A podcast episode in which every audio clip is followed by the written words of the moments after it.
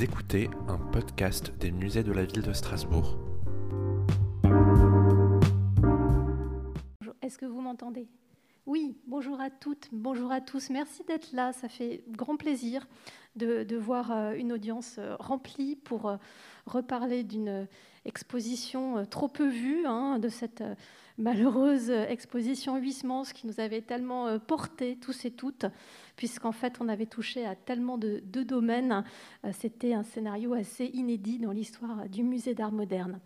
on est heureux de pouvoir poursuivre ce cycle de conférences, c'est-à-dire qu'on a pris le parti, comme d'autres musées, de ne pas annuler euh, une année, de ne pas annuler euh, une programmation, mais de reporter, quand bien même l'exposition a dû être euh, remise en caisse, de poursuivre ce programme de conférences, ce que l'on fait avec la complicité du Jardin des Sciences, avec la complicité du professeur de littérature Robert Kopp, qui tous les jeudis soirs vient nous parler d'une thématique, donc à guetter aussi. Euh, et donc aujourd'hui, on est heureux de revenir sur un des moments de bravoure du roman à rebours, de l'exposition, sur euh, ce spectacle inouï euh, de la nature avec un auteur qui oscille toujours entre la contemplation, l'éblouissement de la nature et surtout le remplacement, puisque finalement l'artifice prend souvent le pas avec cette aventure malheureuse de cette pauvre tortue ornée de pierres précieuses et qui ne, survivra pas à cette euh, artificialisation, si j'ose dire, euh, voulue par, par, un esthète. Euh, on a le plaisir d'accueillir Barbara Golin, avec qui on a travaillé, qui était vraiment de très bons conseils, puisqu'en effet, on a affaire à un écrivain très documenté, qui s'est plongé dans les revues, dans les dictionnaires, dans les ouvrages spécialisés pour écrire le roman. Et on avait grand besoin de l'œil d'un expert, en l'occurrence d'une experte, pour euh, dénouer un petit peu euh, l'abondante documentation qui figure dans un des chapitres iconiques euh, du roman. Merci beaucoup, Barbara, donc responsable des collections du musée de minéralogie ici à Strasbourg, au Jardin des Sciences. Et on est impatient d'entendre parler de ces beautés du monde minéral bonjour à tous du coup. Merci euh, de votre présence euh, ici pour cette conférence que j'ai proposé d'intituler Beauté du monde minéral. Donc merci Estelle euh, pour cette introduction qui va bien m'aider du coup pour, pour ce discours-là. Donc comme le disait Estelle, du coup je suis chargée des collections muséales universitaires en minéralogie et en pétrographie au musée de minéralogie. Donc je vais dire juste quelques mots rapidement sur le musée de minéralogie en lui-même. Donc si vous n'êtes pas encore venu au musée, je vous conseille de venir faire une visite prochainement. Donc euh, là où il y a la flèche jaune, c'est tout simplement où se situe le, musée. Euh, nous sommes en plein cœur du campus historique de l'université. Vous voyez en face qu'il y a l'institut de zoologie également, avec le musée de zoologie. Et entre les deux bâtiments, vous avez euh, le nouveau planétarium qui est en train de se, de se construire, qui sera également l'accueil du jardin des sciences de l'université. Donc, euh, ce musée-là fait partie d'un bâtiment qui a été euh, inauguré en 1890 et euh, vous avez une vision ici voilà, des deux salles principales d'exposition. Nous aurons bientôt une autre salle normalement d'exposition supplémentaire. Donc le musée de minéralogie bien, regroupe énormément de, collections différentes. Nous avons des instruments scientifiques, plusieurs centaines, des plaques photographiques par milliers, et évidemment le cœur de, l'importance des, collections, ça sera les minéraux, donc nous avons plus de 30 000 spécimens de minéraux, une grande partie en réserve comme dans beaucoup de musées. Et euh, dans les vitrines, vous allez avoir 3 000 spécimens minéraux qui sont exposés, à côté également d'autres euh, instruments scientifiques ou euh, d'autres œuvres en particulier. Donc nous avons deux salles principales, une salle de classification à gauche qui va classer en fait les minéraux suivant leur formule chimique et leur composition, donc on en, reparlera après, et une deuxième salle qui concerne la minéralogie régionale c'est-à-dire l'ensemble des minéraux et des espèces minérales qui vont être euh, caractéristiques de la région. Euh, cette collection-là, eh elle avait une triple vocation, euh, à la fois de recherche, puisqu'elle servait aux chercheurs de l'Institut de géologie dès 1890. Une vocation également pédagogique, parce qu'elle elle, avait pour but de, former les futurs élèves ingénieurs miniers de l'Institut et puis aussi pour le public, puisque dès 1890, c'est un fait assez rare, mais le musée était déjà ouvert au public deux jours par semaine. Donc c'est une collection variée qui est dans un espace euh, assez petit pour le moment, mais qui vous présente une belle collection avec de nombreux spécimens. Donc, par rapport à la très belle vidéo que nous avons vue qui retrace l'exposition Huysmans, j'espère que vous avez pu voir cette belle exposition. Nous, nous sommes partis avec Estelle du coup dans toute la partie réserve du musée de minéralogie pour mettre le doigt sur les pierres précieuses du musée. Alors, euh, très honnêtement, au sein du musée de minéralogie, la partie pierres précieuses ou semi-précieuses, elle est assez faible en fait par rapport à toute la proportion des autres collections, parce que euh, ça ne fait pas partie de notre cœur de, métier et d'un point de vue historique, on n'a pas eu de laboratoire euh, vraiment de, gémologie ou de joaillerie. Donc, L'idée était dans cette salle, donc vous avez l'intitulé ici, l'éloge de l'artifice et de la sensation. Vous avez eu quelques, quelques aperçus dans la vidéo. Cette pièce-là, en fait, euh, de l'exposition va faire référence à un chapitre, du coup, euh, assez connu du roman À rebours de Huysmans, dans lequel Sainte, un personnage euh, haut en couleur, va s'entourer finalement d'œuvres, d'objets qui présentent pour lui une beauté, une beauté et un esthétisme absolument parfait. Donc, il va faire un choix de pierreries. Alors, il va faire un choix de pierreries, mais nous, d'un terme plus scientifique, on va plutôt appeler ça de gemmes. Donc il va faire un choix de pierres précieuses ou de pierres semi-précieuses. Donc je vais vous lire l'extrait pour vous montrer que le choix de ces pierres précieuses n'est pas simple puisque euh, des esseintes a des, goûts bien tranchés et bien euh, particuliers. Euh, je cite hein, de l'ouvrage à rebours. Le choix des pierres l'arrêta. Le diamant est devenu singulièrement commun depuis que tous les commerçants en portent au petit doigt. Les émeraudes et les rubis de l'Orient sont moins avilis lance de rutilantes flammes. Mais il rappelle par trop ces yeux verts et rouges de certains omnibus qui arborent des fanaux de ces deux couleurs le long des tempes. Quant aux topazes, brûlés ou crus, ce sont des pierres à bon marché, chères à la petite bourgeoisie qui veut serrer des écrins dans une armoire à glace. D'un autre côté, bien que l'Église ait conservé à l'améthyste un caractère sacerdotal, tout à la fois onctueux et grave, cette pierre s'est elle aussi galvaudée aux oreilles sanguines et aux mains tubuleuses des bouchères qui veulent, pour un prix modique, se parer de vrais et pesants bijoux. Seul parmi ces pierres, le saphir a gardé des feux inviolés par la sottise industrielle et pécuniaire. Ces étincelles grésillant sur une eau limpide et froide ont en quelque sorte garanti de toute souillure sa noblesse discrète et hautaine. Malheureusement, aux lumières, ces flammes fraîches ne crépitent plus. L'eau bleue rentre en elle-même, semble s'endormir pour ne se réveiller en pétillant qu'au point du jour. Décidément, aucune de ces pierreries ne contentait des esseintes. Elles étaient d'ailleurs trop civilisées et trop connues. Il fit ruisseler entre ses doigts des minéraux plus surprenants et plus bizarres, finit par trier une série de pierres réelles et factices, dont le mélange devait produire une harmonie fascinatrice et déconcertante. Vous voyez par cet extrait que la plupart des pierres précieuses que vous auriez probablement citées, telles que les diamants ou euh, les rubis d'Orient ou d'autres types de pierres, eh bien, il va les rejeter pour euh, concentrer son choix sur des pierres précieuses qui sont plus rares et qui présentent euh, une beauté plus éclectique pour lui. Donc, je vous ai voilà, pris quelques spécimens en photo. Euh, alors juste euh, une petite précision, toutes les images du coup qui, euh, seront présentes dans cette présentation sont des spécimens du coup du musée de minéralogie. sur cette diapositive-là, ce sont les seules pierres que je montrerai qui ont été retouchées, c'est-à-dire taillées, polies, etc. Toutes les autres seront totalement naturelles. Donc là, vous avez plusieurs types de pierres, des pierres précieuses, le saphir bleu dont on parlait des esseintes par exemple, ici un saphir bleu d'Australie, ce sont des collections, euh, alors on a une incertitude sur la date, fin du 19e siècle, début du 20e siècle. L'améthyste euh, et euh, l'aigle marine, par exemple, du Brésil. Nous, avons des, pierres semi-précieuses également et des pierres ornementales. Alors dans, toutes, tous ces termes qui sont marqués ici, les pierres gemmes, eh bien aujourd'hui on va regrouper l'ensemble des appellations sous le terme pierre gemme, c'est-à-dire que toutes les pierres dont on a parlé, précieuses, semi-précieuses et ornementales, on va les appeler aujourd'hui des pierres gemmes pour faciliter euh, euh, un petit peu ce dont, voilà, ce dont on va parler par la suite. Alors la plupart des pierres gemmes que l'on connaît, euh, les émeraudes, les rubis, les topazes, ont régné en maître jusqu'au XVIIIe siècle. Elles ont été connues depuis très très longtemps, depuis l'Antiquité et même probablement avant.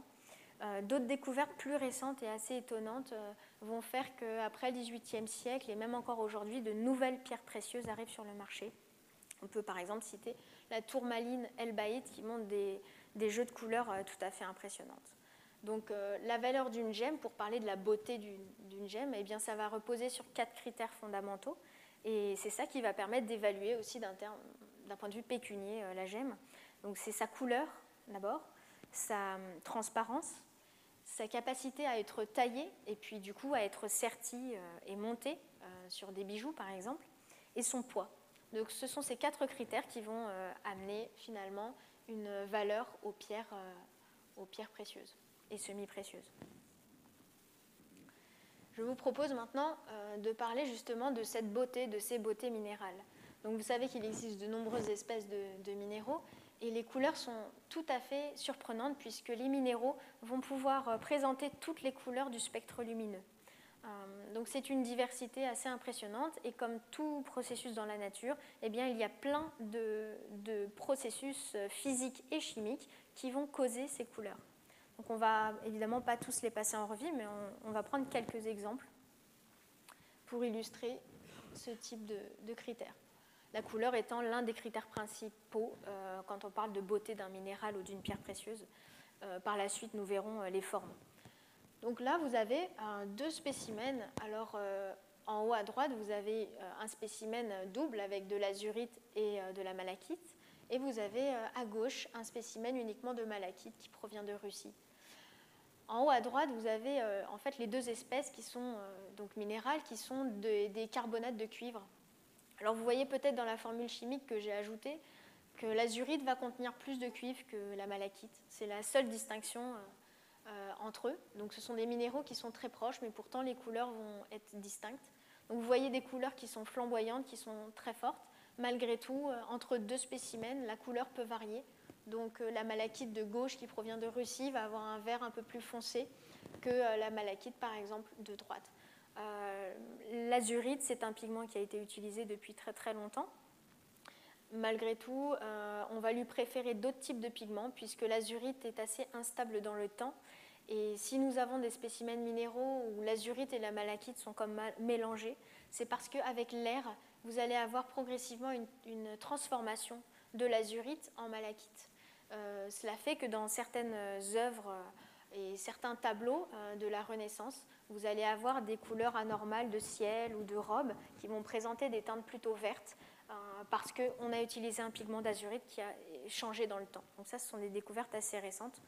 Euh, voilà, donc là, le cuivre, euh, ce n'est qu'un exemple des 12 éléments chromophores qui vont colorer les minéraux. Voilà, donc ça c'était un premier mécanisme. On va voir un autre exemple aussi dans ce mécanisme d'éléments chromophores, c'est le manganèse. Le manganèse, c'est également un ion qui va provoquer la coloration des minéraux. Donc vous avez deux spécimens ici assez beaux de rhodochrosite, un d'Allemagne à gauche et un de Russie toujours à droite. Vous avez aussi deux caractéristiques différentes, une cristallisation euh, massive et pas très bien formée à gauche et des cristaux bien indépendants les uns des autres euh, sur la droite. Toujours pareil, hein, vous avez le manganèse qui est à l'origine de la couleur, mais vous avez quand même des variations de teinte entre les spécimens, euh, puisque ça va dépendre des conditions de formation et de la composition précise du minéral. Donc euh, nous avons 12, euh, de, ces, éléments chromophores qui vont générer de la couleur. Et quand on parle de la couleur de minéraux au sens large, il faut bien voir qu'il y a plusieurs choses à prendre en compte. Il y a l'observateur, donc notre œil. Euh, ça peut être la caméra, ça peut être voilà. Donc il y a ça. Il y a la source première de lumière, donc avec quoi on va, on va éclairer cet objet. Donc ça peut être des LED, lumière halogène, ça peut être une flamme de bougie. On a des minéraux qui vont changer de couleur de tout au tout si on les, éclaire euh, avec une bougie ou si on les éclaire avec des LED par exemple. Nous avons donc euh, notre œil, nous avons euh, la, source de la lumière et puis le minéral. De par sa composition, on va avoir une absorption du spectre lumineux et ce qui n'est pas absorbé, c'est la couleur qu'on va voir. Par exemple pour la rhodochrosite, si on voit du rose ou du rouge, c'est parce que le minéral va absorber toutes les longueurs d'onde, excepté ces couleurs-là. Donc ça, c'est l'un des processus. Évidemment, vous avez plein d'autres éléments chromophores. Donc euh, voilà. Vous avez des minéraux aussi qui vont tout simplement présenter des impuretés. Donc euh, à l'état euh, naturel, quand ils ont peu d'impuretés, ils vont être plutôt incolores ou blancs. Donc là, vous avez par exemple un silicate de beryllium et d'aluminium, donc un béryl. À gauche, ben, il est blanc, voilà. Donc pas, pas trop d'impuretés, on dira dans sa composition chimique. Ce spécimen vient d'Espagne. Au milieu, vous allez avoir un béryl vert, donc très beau, il est assez petit, hein, en réalité il fait à peu près 2 cm. Ce silicate de beryllium et d'aluminium, c'est la même composition chimique que celui de gauche, mais cette, présence, enfin, cette couleur verte est due à la présence d'ions chrome qui vont venir colorer la structure du minéral. Et vous reconnaissez son nom, plus connu en tant qu'émeraude. Donc les émeraudes sont des béryls verts, donc des silicates d'aluminium et de beryllium qui contiennent des impuretés de chrome. Euh, même euh, réflexion, même exercice pour les béryls euh, rouges. on dit qu'ils ont un rouge groseille. Ils sont extrêmement rares. Et c'est bien pour ça que c'est le seul spécimen que je montrerai dans cette présentation que nous n'avons pas au musée de minéralogie. ce sont des spécimens qui sont extrêmement chers et ils sont dus à des impuretés en manganèse au sein de la structure. Donc vous voyez qu'à même minéral, même composition chimique, eh bien, les impuretés peuvent modifier la couleur du tout au tout.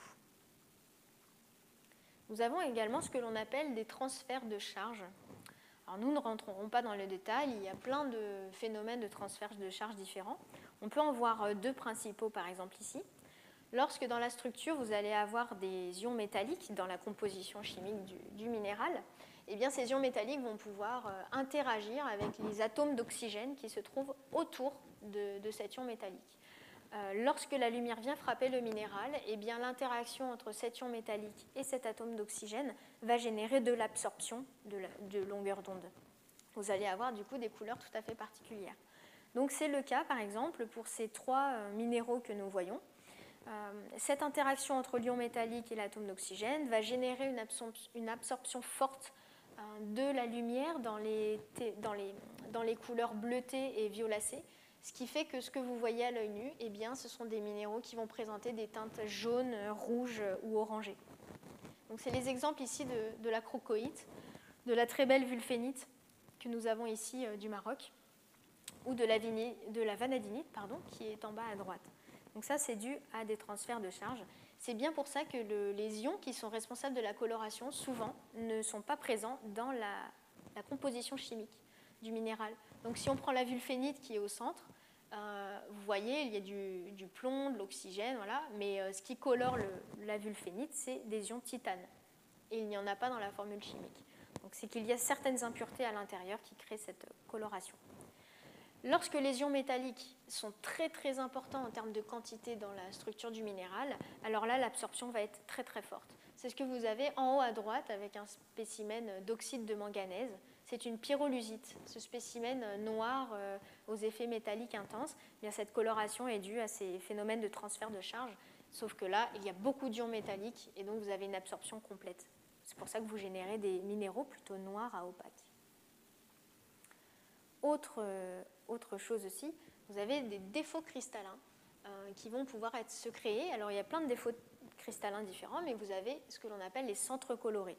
Alors dans la nature, vous savez peut-être que euh, des roches, certaines roches en tout cas, vont pouvoir euh, présenter une irradiation naturelle.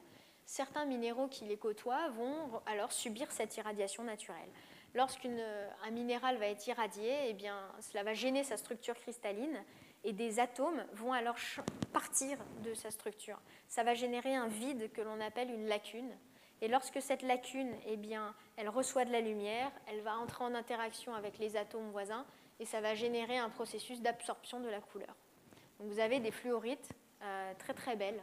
Alors des fluorites d'Angleterre euh, en violet et en bleuté en bas à droite et une fluorite d'Allemagne à gauche. Donc ce sont des spécimens vraiment exceptionnels, euh, très beaux. Et la fluorite se présente sous plein de couleurs différentes. Euh, et c'est bien pour ça que la fluorite est un des, minérales les plus euh, enfin l'objet le plus de convoitise en tout cas dans le monde des collectionneurs et euh, atteint des, des, prix vraiment très très importants. Nous avions parlé de phénomènes chimiques, il y a également les phénomènes physiques, donc je citerai un seul phénomène ici, ce sont les opales. Vous avez deux types d'opales. Euh, une opale euh, à gauche ici d'Australie et une opale de feu, qu'on l'appelle comme ça, du Mexique. Donc là, vous avez euh, deux processus différents. Globalement, l'opale, eh bien là, c'est sa structure, sa, composition structurelle, on va dire, qui va faire que vous allez avoir une interaction avec la lumière très particulière.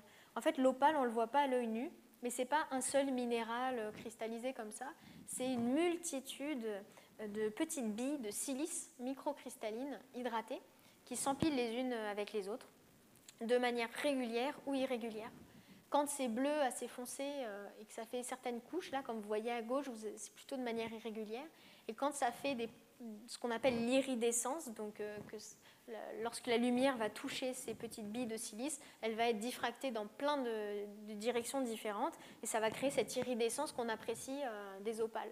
Donc là, évidemment, c'est une photo qui est figée, mais vous pouvez certainement arriver à voir cette iridescence. Quand vous avez l'opale dans la main, vous la faites tourner euh, et jouer avec la lumière et vous allez voir tous les, jeux de couleurs, ça s'appelle comme ça, des opales, qui sont très très belles.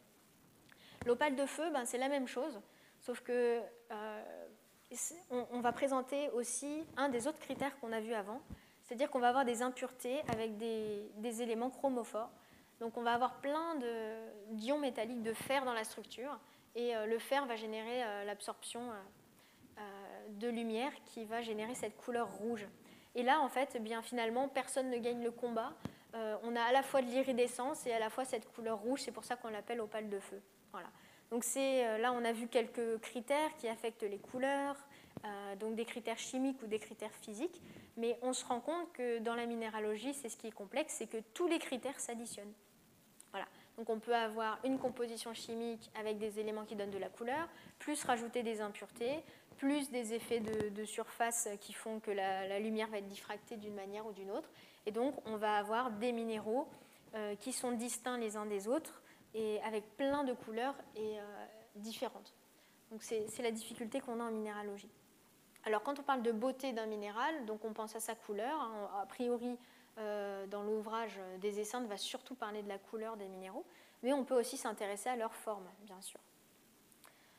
Les cristaux, les minéraux vont présenter des formes qui peuvent être tout à fait étonnantes. Donc, euh, on va prendre quelques exemples. Ces formes étonnantes, euh, elles sont dues à plusieurs choses. Nous, on verra deux, petits items, en fait, euh, tout ce qui est système cristallin, mais également les formes anormales, puisque rien n'est parfait dans la nature. Alors, depuis la nuit des temps, la forme très géométrique des cristaux va profondément questionner les savants. on va se demander comment est-il possible d'avoir des formes qui sont géométriquement aussi parfaites dans la nature euh, Si ces formes sont aussi parfaites, c'est qu'il y a forcément des petites choses à l'intérieur qui s'agencent pour créer ces choses que nous voyons à l'œil nu. Donc euh, là, évidemment, l'histoire de la minéralogie euh, ferait l'objet d'une conférence en tant que telle. Mais globalement, c'est à partir des années 1760-1770 qu'on va progressivement avancer. la minéralogie va rentrer vraiment dans un, dans une science qui va devenir beaucoup plus mathématique et géométrique. Et on va progressivement arriver à expliquer toutes les formes euh, cristallines qu'on peut voir à l'œil nu. Donc aujourd'hui, enfin hier plutôt, j'ai vérifié hein, sur le, site euh, officiel, euh, nous avons aujourd'hui 5726 espèces minérales connues et décrites. Donc comme tout objet de sciences naturelles, pour qu'on décrive une nouvelle espèce, eh bien, il faut décrire le minéral, sa composition chimique et le gisement dont il provient. Euh, alors ça a l'air d'un chiffre assez figé comme ça, et pourtant il n'en est rien, puisqu'on découvre à peu près 1 euh, à 10 euh, nouveaux minéraux par mois. Voilà. Donc on ne se rend pas forcément compte de ça, on a l'impression que c'est une science peut-être un peu figée, mais finalement la recherche continue. C'est juste que souvent ce sont plutôt des microcristaux qu'on va voir, pas forcément à l'œil nu. C'est ce qui explique qu'on a toujours cette diversité, qu'on continue de décrire. Parmi ces 5726 espèces minérales, eh euh, au fil de l'avancée des théories en minéralogie et cristallographie, on s'est rendu compte que la grande diversité de ces formes, eh se range, dans sept grands systèmes cristallins. Cela signifie que toutes ces espèces minérales, aussi différentes soient-elles par leur couleur, euh, leur composition, euh, leur formule, etc., tous ces spécimens peuvent être décrits par sept systèmes cristallins. Donc il y a sept manières d'agencer les atomes au sein de la structure pour créer l'ensemble des minéraux qu'on connaît aujourd'hui. Donc ça, c'est quand même un outil euh, ultra fort pour, euh, pour classer les minéraux. Euh, je pense que plein de disciplines rêveraient d'avoir une clé comme ça de compréhension du monde végétal ou animal, mais en tout cas en minéralogie, ça marche comme ça. Donc là, je vous ai mis plusieurs exemples de cristaux. En bas à gauche, on a par exemple une très belle calcite, un beau cristal de calcite rhomboédrique, euh, tout à fait naturel, non taillé, non travaillé. Euh, voilà. Vous avez surtout les petits cubes là, qui sont imbriqués en haut, qui ont un éclat métallique doré. souvent, les gens pensent qu'ils sont taillés, polis, retravaillés, etc. Ce sont des cristaux totalement naturels. Et c'est peut-être les plus simples à comprendre puisque la pyrite, c'est un sulfure de fer, fait partie du système cristallin cubique. C'est-à-dire que les atomes de sulfure et de fer s'agencent au sein de la structure euh, en occupant les sommets d'un cube. Vous multipliez ces cubes à l'infini et vous avez un cube à l'œil nu euh, visible. Donc ça, c'est quand la cristallisation est parfaite. Donc vous voyez toutes ces formes géométriques, eh bien, elles contribuent fortement à la beauté euh, du monde minéral et à son caractère totalement étonnant. Sur cette diapositive ici, j'ai repris euh, une planche qui est présente dans l'ouvrage Cristallographie ou description des formes propres à tous les corps d'urène minéral euh, de, de Romé de Lille, donc paru en 1783. Et vous voyez sur cette planche l'exemple le plus simple, hein, c'est le système cubique, c'est l'un des systèmes cristallins. Eh bien, vous voyez la diversité de formes de cristaux qui appartiennent euh, à ce système cristallin-là. Euh, ce qui explique euh, la très grande variété de formes que l'on observe dans la nature. À droite, vous avez l'un des exemples euh, que l'on peut prendre dans la, collection de minéralogie. Ce sont des modèles en bois qui ont été conçus vraiment de manière très très précise, donc en 1890 environ. Tous les modèles que vous voyez, les angles entre les faces sont parfaitement respectés par rapport à ce que l'on peut observer dans la nature. Ils sont tous faits en bois de poirier et d'érable et ils ont contribué fortement à la compréhension du monde minéral. Donc vous voyez que pour un, minéral qui fait partie du système cristallin cubique, eh bien on peut voir toutes ces formes-là. Et ça, c'est qu'un tiroir pour le système cubique, mais en fait, il y a au moins trois ou quatre tiroirs pour le système cubique. Et en tout, vous avez sept systèmes cristallins. Donc ça vous explique quand même la très grande variété de ce que l'on peut observer. Alors bien sûr, ça c'est quand les conditions de formation sont parfaites, que le fluide à l'origine du minéral, eh bien, il, a, il est composé des bons éléments chimiques pour faire ce minéral-là. Et puis une petite parenthèse aussi, tout ce dont on parle euh, ici, ce sont des minéraux qui ont eu la place de grandir, la place de croître. Donc ce sont des minéraux assez rares. Euh, si vous pensez aux minéraux qu'on peut voir tous les jours dans la rue ou n'importe, euh, ce sont des minéraux qui composent les roches. Les roches sont composées de dizaines d'espèces minérales. Seulement les petits minéraux qui sont à l'intérieur ont cristallisé bien trop vite et n'ont pas eu la place de cristalliser, et donc vous, voilà, vous n'avez pas ces formes tout à fait exceptionnelles. Donc là, on reste quand même dans, quelque chose d'assez rare euh, dans la nature, d'où euh, l'intérêt de ces collections. Alors bien sûr, donc là, toutes ces formes-là, c'est quand tout va bien, entre guillemets. Et après, vous avez plein de, contre-exemples euh, alors les formes ne sont pas toujours expliquées, on, ne comprend pas forcément pourquoi ça se forme comme ça, mais vous avez euh, différents cas où les formes extérieures de croissance ne vont pas correspondre à ce que l'on aurait pu attendre de prime abord. Donc là, j'ai voilà, intitulé ça forme anormale. Voilà. Vous avez différents types d'exemples. Vous avez, euh, par exemple, là, en bas à gauche, vous avez le gypse, qui montre ce que l'on appelle une macle en fer de lance ou alors la cérusite qui montre des groupements de cristaux tout à fait particuliers. Une cérusite, on dit en flocon de neige. Alors euh, ces cristaux-là, donc les macles, ce sont des groupements de cristaux, des cristaux qui se sont groupés, qui sont accolés ou interpénétrés. Et euh, on ne sait pas encore bien pourquoi, mais ils sont caractéristiques de certains gisements. Donc tout n'est pas compris encore en minéralogie, mais en tout cas, lorsque vous avez ces cristaux, vous savez que vous n'avez pas la forme normalement optimale et parfaite auquel le cristal aurait dû aboutir. Vous avez également euh, toutes les formes comme, euh, par exemple la croissance acéculaire. Donc là, c'est la picropharmacolite d'Alsace que vous voyez dans une image un peu arrondie euh, au centre en haut.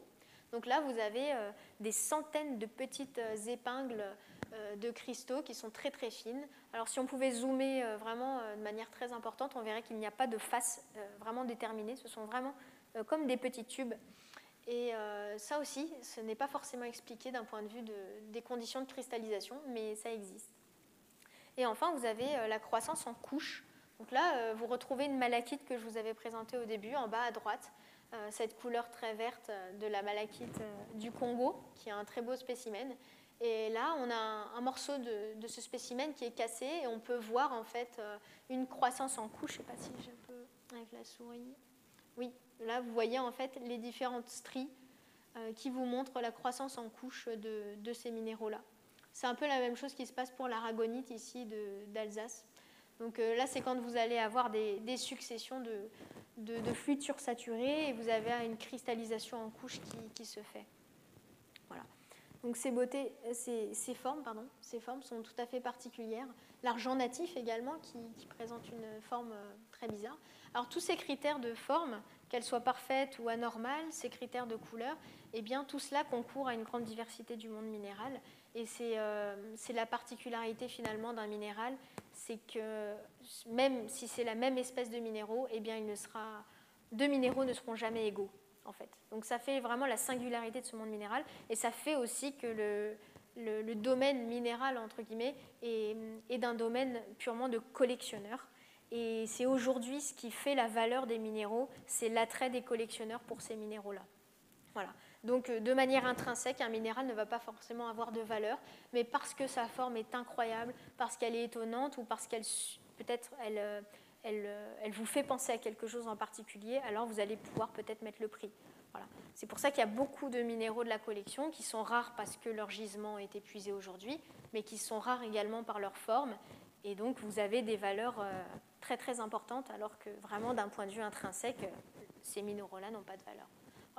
Donc, euh, à titre d'exemple, si vous vous rappelez le, cristal de calcite rhomboédrique, voilà, qui était comme en équilibre, euh, il est tellement exceptionnel et tellement peu connu de cette zone-là qu'en termes de valeur d'expertise, par exemple, on va, avoir, euh, on va être autour des 12 000 euros voilà, pour ce type de spécimen, de par sa rareté, de par son équilibre parfait. Voilà. Donc c'est juste un exemple pour, dire que la, la minéralogie, c'est un monde à part entière. Ce que je vous propose maintenant, c'est un petit peu de, bah, pas forcément d'oublier, mais enfin de mettre entre parenthèses ce dont on a parlé avant, donc tout ce qui est composition chimique, euh, forme, d'essayer de, se couper de la compréhension de tout ça, de ne pas essayer de comprendre ce que l'on observe, mais, euh, mais euh, tout simplement de, de, regarder les différents spécimens que j'ai pu prendre en, en, photo, de plus près ou de moins près. Et je vais la plupart du temps, pas toujours, mais accompagner ces spécimens de citations. Et le petit exercice que vous pouvez faire, si, vous le pouvez, si vous y arrivez, c'est peut-être euh, de vous imaginer plonger dans, ces spécimens. Euh, imaginez par exemple que vous êtes un tout petit personnage qui vous baladez dans, la photo que je vous montre. Imaginez que c'est peut-être un paysage. En fait, laissez euh, libre cours à votre imagination. La parenthèse que je, ferai juste, c'est que les citations qui vont accompagner ces, ces visions, enfin ces vues, elles, sont, euh, elles, sont, tirées de l'ouvrage Pierre, euh, qui est écrit par Roger Caillois, qui est un philosophe, sociologue et qui a beaucoup écrit sur les minéraux. et les pierres également, et je trouve qu'il s'exprime de manière assez émouvante sur, sur tous ces minéraux-là. Vous avez également la collection de Roger Caillois qui est exposée dans l'expo permanente du Muséum d'histoire naturelle de Paris, dans l'exposition Trésor de la Terre.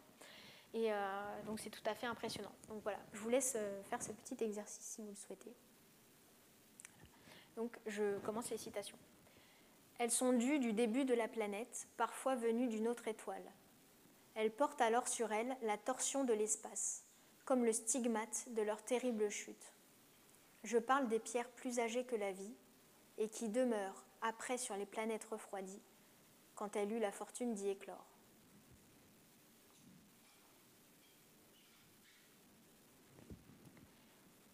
Elles sont le feu et l'eau dans la même transparence immortelle, visitées parfois de l'iris et parfois d'une buée. Elles lui apportent, qui tiennent dans sa paume, la pureté, le froid et la distance des astres, plusieurs sérénités. Ici, c'est une agate moussue qui provient d'Inde.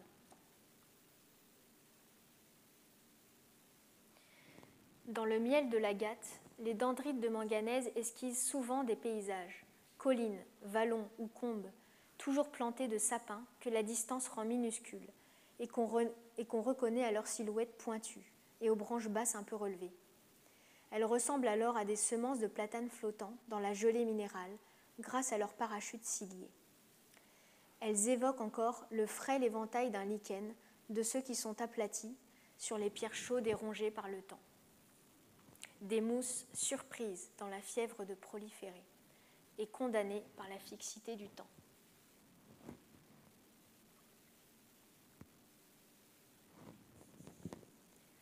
Je regarde ces dessins comme ils étaient au matin des âges, quand rien n'existait qu'eux, quand la matière, en train de durcir, inventait les premiers équilibres et, rétive à toute forme de discipline, évitait à l'occasion l'ordre et la symétrie qu'elle essayait ailleurs. Donc c'est une charoïde, c'est une amphibole qui nous provient de Russie.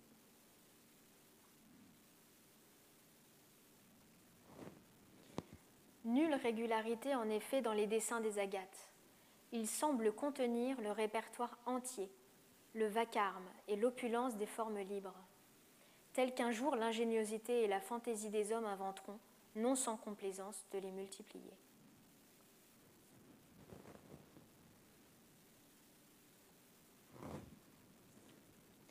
De cet univers, tout de souplesse, et où les parallèles abondent, les angles sont sinon bannis, du moins accidentels et surpris malgré eux.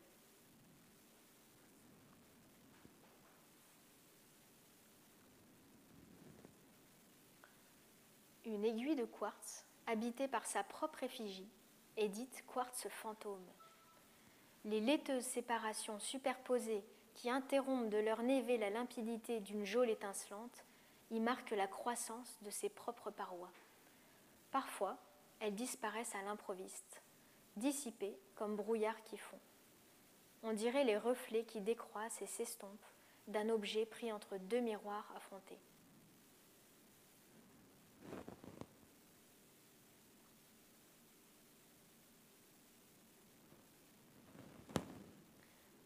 Alors pour ce spécimen et les autres qui vont suivre, je n'ai pas de citation, mais ce sont des spécimens qui, qui, ont été assemblés dans une vitrine spéciale que j'ai proposée au musée de minéralogie, qui est une vitrine qui s'appelle justement, qui s'intitule justement Beauté minérale et qui, euh, et qui en fait fait partie d'une exposition temporaire que nous avons euh, aujourd'hui au musée.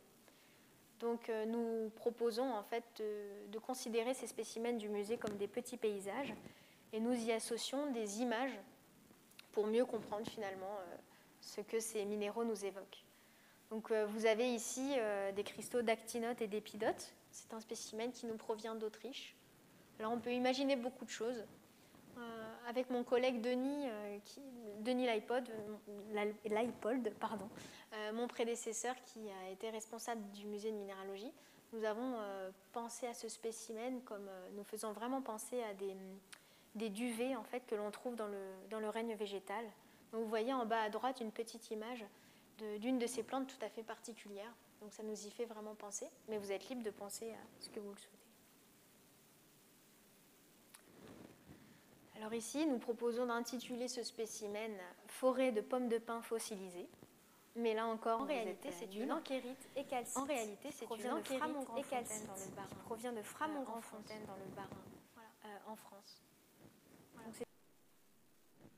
C'est une autre manière de regarder les minéraux que l'on vous propose. Ici, nous disons plutôt que c'est une montagne volcanique martienne et ses flots d'hématite. En réalité, c'est une hématite. Malheureusement, on ne connaît pas son origine géographique.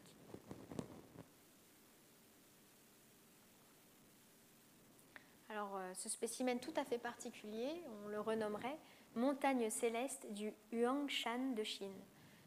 C'est en réalité une enchérite selon la calcite de Sainte-Marie-aux-Mines en France. Donc vous avez en haut à gauche euh, une image de ces montagnes tout à fait particulières. Alors certains visiteurs, euh, en voyant ce spécimen, euh, voient un château ou voient également un visage. Voilà. Donc c'est selon votre interprétation personnelle. Alors mon préféré, je pense que c'est celui-là.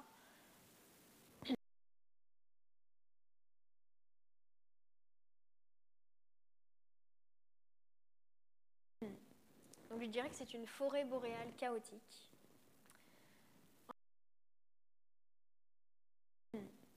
Je dirais que c'est une forêt boréale chaotique. En réalité, c'est une adamite euh, qui provient des mines du Laurium en Grèce, euh, mine très connue et très exploitée depuis des millénaires. Euh, on y extrayait le cuivre notamment. J'ai repris une image aussi de forêt boréale en haut à gauche pour faire le parallèle avec ce spécimen.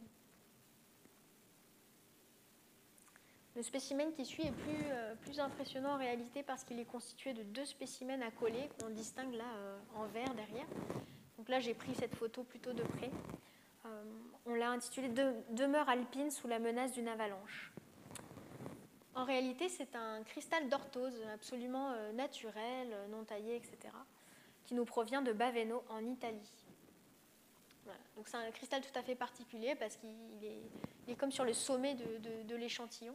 Et derrière, on ne le voit pas ici, mais nous avons une pyromorphite verte qui symbolise vraiment une petite colline verdoyante ou une forêt. Et donc euh, nous avons accolé euh, les deux spécimens et ça fait un petit panorama tout à fait étonnant. Là, je dirais que c'est une vue d'avion de la forêt d'Amazonie. Euh, certaines personnes aussi y voient la surface d'un organe vascularisé ou des rizières, par exemple. Donc, euh, en réalité, c'est une calcite de Richelsdorf en Allemagne. Donc, c'est une grande plaque de calcite hein, qui fait 50-60 cm. Voilà. Donc là, la photo, c'est en réalité c'est à peu près 15, 15 cm par 15 cm. Alors nous avons très légèrement parlé euh, de la distinction entre euh, les spécimens naturels et les spécimens artificiels. Là, nous avons un spécimen qui est entre les deux. Donc là, c'est un, spécimen bah, qui fait partie de l'exposition. Euh, c'est une exposition dans laquelle nous avons collaboré avec deux artistes plasticiennes qui sont issues de la Haute École des Arts du Rhin. Ce sont deux plasticiennes céramistes qui travaillent les couleurs, les matières et qui les fondent dans des fours à céramique spéciaux. Et elle s'interroge justement sur le lien entre euh, les minéraux artificiels et les minéraux naturels et crée des, crée des pièces tout à fait originales pour euh, justement faire, euh, enfin évoquer en tout cas les petits mondes et petits paysages minéraux que l'on peut voir dans, dans, le monde général en minéralogie. Donc là, vous avez un des exemples des pièces.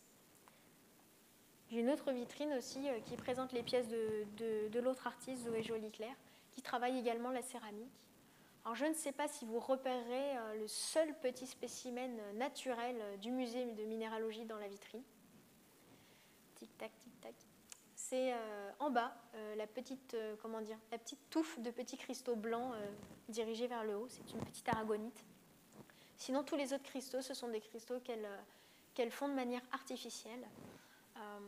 Donc elles prennent des minéraux naturels. D'ailleurs, on en a donné quelques-uns euh, qui n'avaient pas d'importance, bien sûr, dans la collection euh, ou qui nous ont été donnés. Et elles ont testé comme ça euh, plusieurs fonds de minéraux et elles les associent pour créer des petits mondes.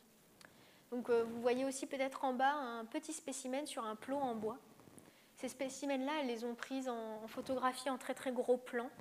Et du coup, on a fait une exposition photographique aussi. Et vous avez ces spécimens en très grand euh, et, ça fait vraiment de petits mondes euh, à parcourir également. Donc si vous arrivez à faire cette, euh, ce passage intellectuel entre le, macro et le micro, je pense que voilà, cette exposition peut vous intéresser. Après cette présentation, je vais juste quand même dire quelques petits mots. Donc pour votre information, mais j'en connais plusieurs dans la salle qui sont déjà venus, mais le musée de minéralogie maintenant est ouvert tous les mercredis de 13h30 à 18h. Les visites sont libres ou commentées, gratuites, sans réservation, puisque je suis sur place. Donc, euh, si vous voulez une présentation de la salle, c'est possible sans, problème. Si vous êtes en groupe ou vous avez besoin de thématiques en particulier, eh bien, vous pouvez me contacter euh, sur mon adresse mail euh, voilà, qui est affichée. Et vous avez également tous les réseaux sociaux du musée et le site vous avez également tous les réseaux sociaux du musée et le site internet qui est en construction, mais qui va apparaître dans quelques semaines.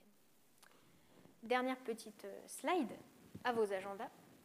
Donc ce week-end, vous le savez peut-être, ce sont les journées du patrimoine de 14h à 18h, donc le musée de minéralogie sera ouvert.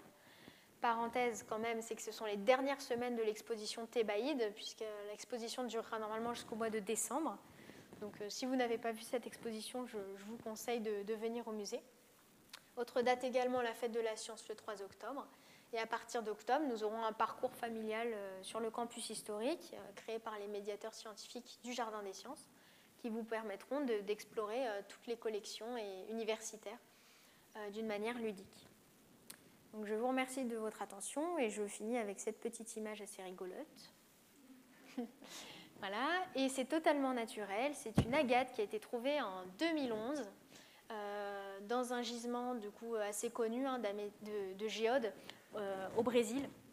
Et ce spécimen est particulier puisque vous voyez qu'en fait, ça fait des boules, des concrétions.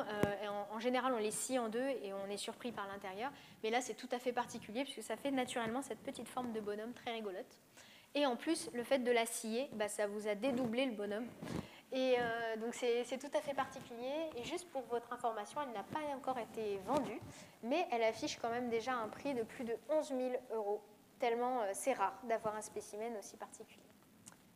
Voilà, donc euh, merci de votre attention.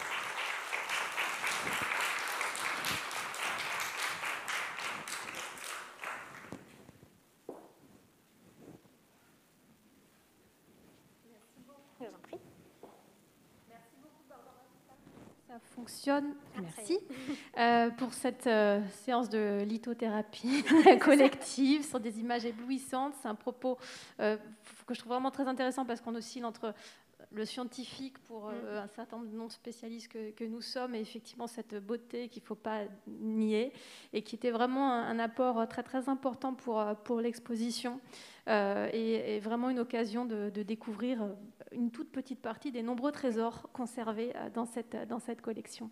Est-ce qu'il y aurait des, des, questions, des remarques qui euh, vous brûlent Oui, madame. Oui. Peut-on fabriquer chimiquement certains de ces cristaux?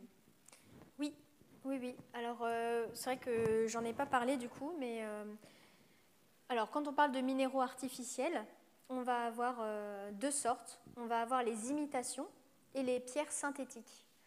Les imitations, c'est simplement prendre n'importe quelle matière, la tailler et euh, la faire passer par exemple pour des rubis ou des émeraudes. Donc euh, on peut faire ça avec du plastique, de la résine, voilà. Il y en a beaucoup en joaillerie du coup. donc ça c'est les côtés imitation. Et vous avez les pierres synthétiques. Donc là en fait on va réussir en laboratoire à recréer cette matière minérale. Donc c'est le cas par exemple, on y arrive très très bien avec les rubis. Donc les rubis, c'est encore un nom de variété, mais c'est du corindon. Voilà, et on arrive à, recréer ça de manière artificielle euh, très bien et depuis assez longtemps. Voilà. Donc euh, en, gros, on va euh, prendre la composition chimique du minéral, on va faire une solution. Voilà, et selon la température à laquelle le minéral va cristalliser, on va générer ces cristaux artificiels ces cristaux synthétiques. Et d'ailleurs, c'était un exercice euh, pour l'exposition, parce que quand Estelle, du coup, est venue au musée, on s'est dit, oui, on a des pierres précieuses, mais ça fait très longtemps qu'on ne les a pas euh, étudiées et vues. Et en fait, je me suis dit, quand même, pour, euh, par acquis de conscience professionnelle, il faudrait quand même faire une expertise pour être sûr les, desquelles sont vraies, etc. Parce que sur un minéral naturel, encore dans sa roche, c'est assez simple de voir. Mais quand c'est taillé comme ça, en fait, c'est très difficile de voir si c'est un rubis naturel, imitation ou pas. Et donc, du coup, voilà, j'ai contacté un expert euh, là-dessus. Et puis, euh, dans le cadre de l'exposition, on a fait expertiser ces pierres. Et du coup, on a eu des surprises aussi. Voilà. Donc, il y en avait qui étaient synthétiques euh, ou pas. Donc, on peut le recréer en laboratoire, oui, sans problème. Et c'est autorisé en joaillerie.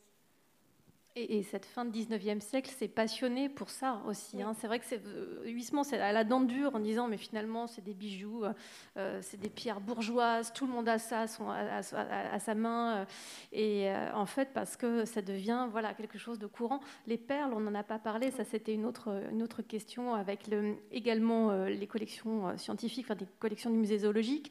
les perles artificielles sont à ce moment-là prisées, mais aussi on a maîtrisé cette technique. il va d'ailleurs, dans un de ses romans, raconter comment les, c'était les femmes qui fabriquaient à partir des cailles d'ablette, s'intoxiquaient parce que c'était extrêmement toxique. Vous voulez parler, monsieur? Donc c'est le goût d'une époque. Bon, moi je suis simplement, je m'intéresse, je suis un amateur éclairé, si on peut dire, mais je me suis frotté à travers les pierres. Alors, puisqu'on parle de pierres synthétiques, les Suisses euh, sont très forts là-dessus, parce que mhm. n'oubliez pas que les montres, ça vous n'avez pas connu, les montres avaient des rubis. Oui. Hein, dans tous les, vous vous souvenez, il y a 50-60 ans, les, montres, les anciennes montres avaient des rubis, donc synthétiques. Mhm. Euh, maintenant, euh, petit détail, enfin, je ne devrais pas le dire, Sri Lanka, qui est un très beau pays à visiter, je vous encourage, mais c'est un gros importateur de rubis synthétiques. Mhm. Et il oublie de le dire aux clients parce que ça a moins de valeur que les rubis euh, naturels. C'est ce qui est complexe, hein, c'est que. Ouais, bon, c'est de la c'est l'orfèvrerie, c'est le côté commercial, hein, c'est pas le côté ça, scientifique. la, la limite est difficile à mettre parce Oui. que dans le, Les connaisseurs arrivent, hein, parce qu'il y a des impuretés. Une pierre synthétique n'a pas de défaut, et Oui. les- une pierre naturelle a toujours quelque part un défaut quelconque. C'est ce qui est difficile, c'est que vu que c'est la même composition chimique, Oui, finalement, c'est vrai que d'un point de vue On joaillerie, arrive à reconnaître. euh, voilà, que ça soit naturel ou, ou pas, finalement, on ne trompe pas entre guillemets le consommateur dans le sens où la composition chimique est la même. Donc là, c'est cette petite largesse qu'ils prennent, mais c'est vrai que quand on achète une pierre précieuse, on aimerait quand même savoir si elle, elle est Ouais. naturelle, elle a des milliers d'années, etc., ou si elle a été faite sur une paillasse blanche, quoi. Et dans le même ODSP, après j'ai une question posée. Euh, vous avez montré une saphir d'Australie. Mhm. Euh, oui, ils en ont même pas mal. Et euh, vous les trouvez chez les bijoutiers à Bangkok qui vendent, alors qu'il y a de très beaux saphirs en Thaïlande même. Mais ceux d'Australie ont moins de valeur parce qu'ils ont un petit reflet vert toujours. C'est une histoire de bijoutier. hein, Enfin bon. Question. Je suis agréablement surpris de voir que vous ouvrez au public maintenant le- la collection minéralogie, parce que pendant des années, des générations étaient fermées au public finalement. C'était très, euh, comment dire, euh, C'était rarement c'était ouvert. hein. intimiste, c'était vraiment sur réservation, etc. etc. Oui, oui, c'était fermé au grand public. Mais je me réjouis de voir, parce que c'est vrai, vous avez des choses extraordinaires. euh. Et vous n'avez pas montré de tourmaline, c'est quand même une pierre euh, Non, formidable. j'ai j'ai hésité, mais j'avais trop de tourmaline, photos enfin à mettre. euh, voilà. C'est un détail. Enfin, merci de votre exposé.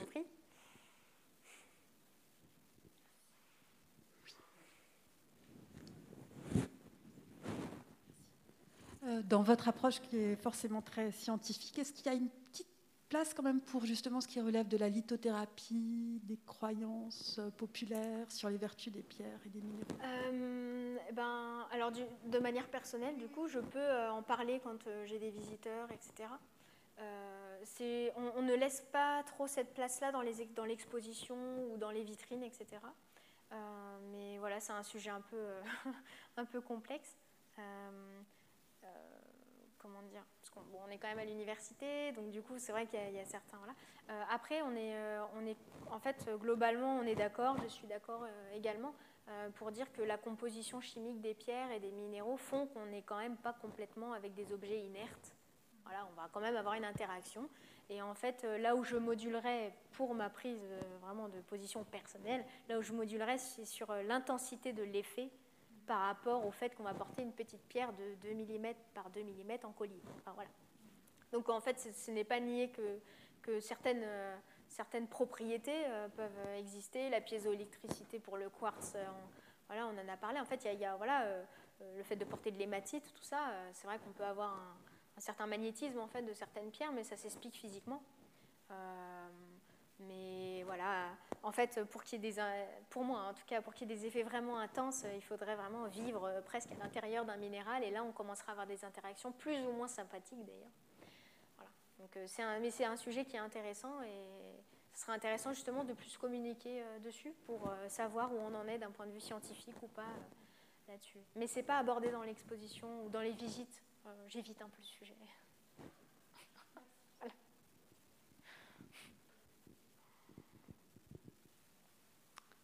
Il n'y a plus de questions. On va juste remercier très chaleureusement. Ah, pardon, pardon, pardon, pardon. Il faut faire des grands signes en fond de salle, je vois pas. Allez-y. Bonjour.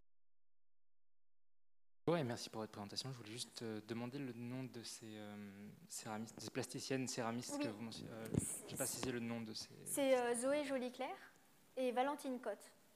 Merci beaucoup. Voilà. je vous en prie. Alors, du fond de salle, je repose la question. S'il y avait d'autres interventions que je n'aurais pas vues.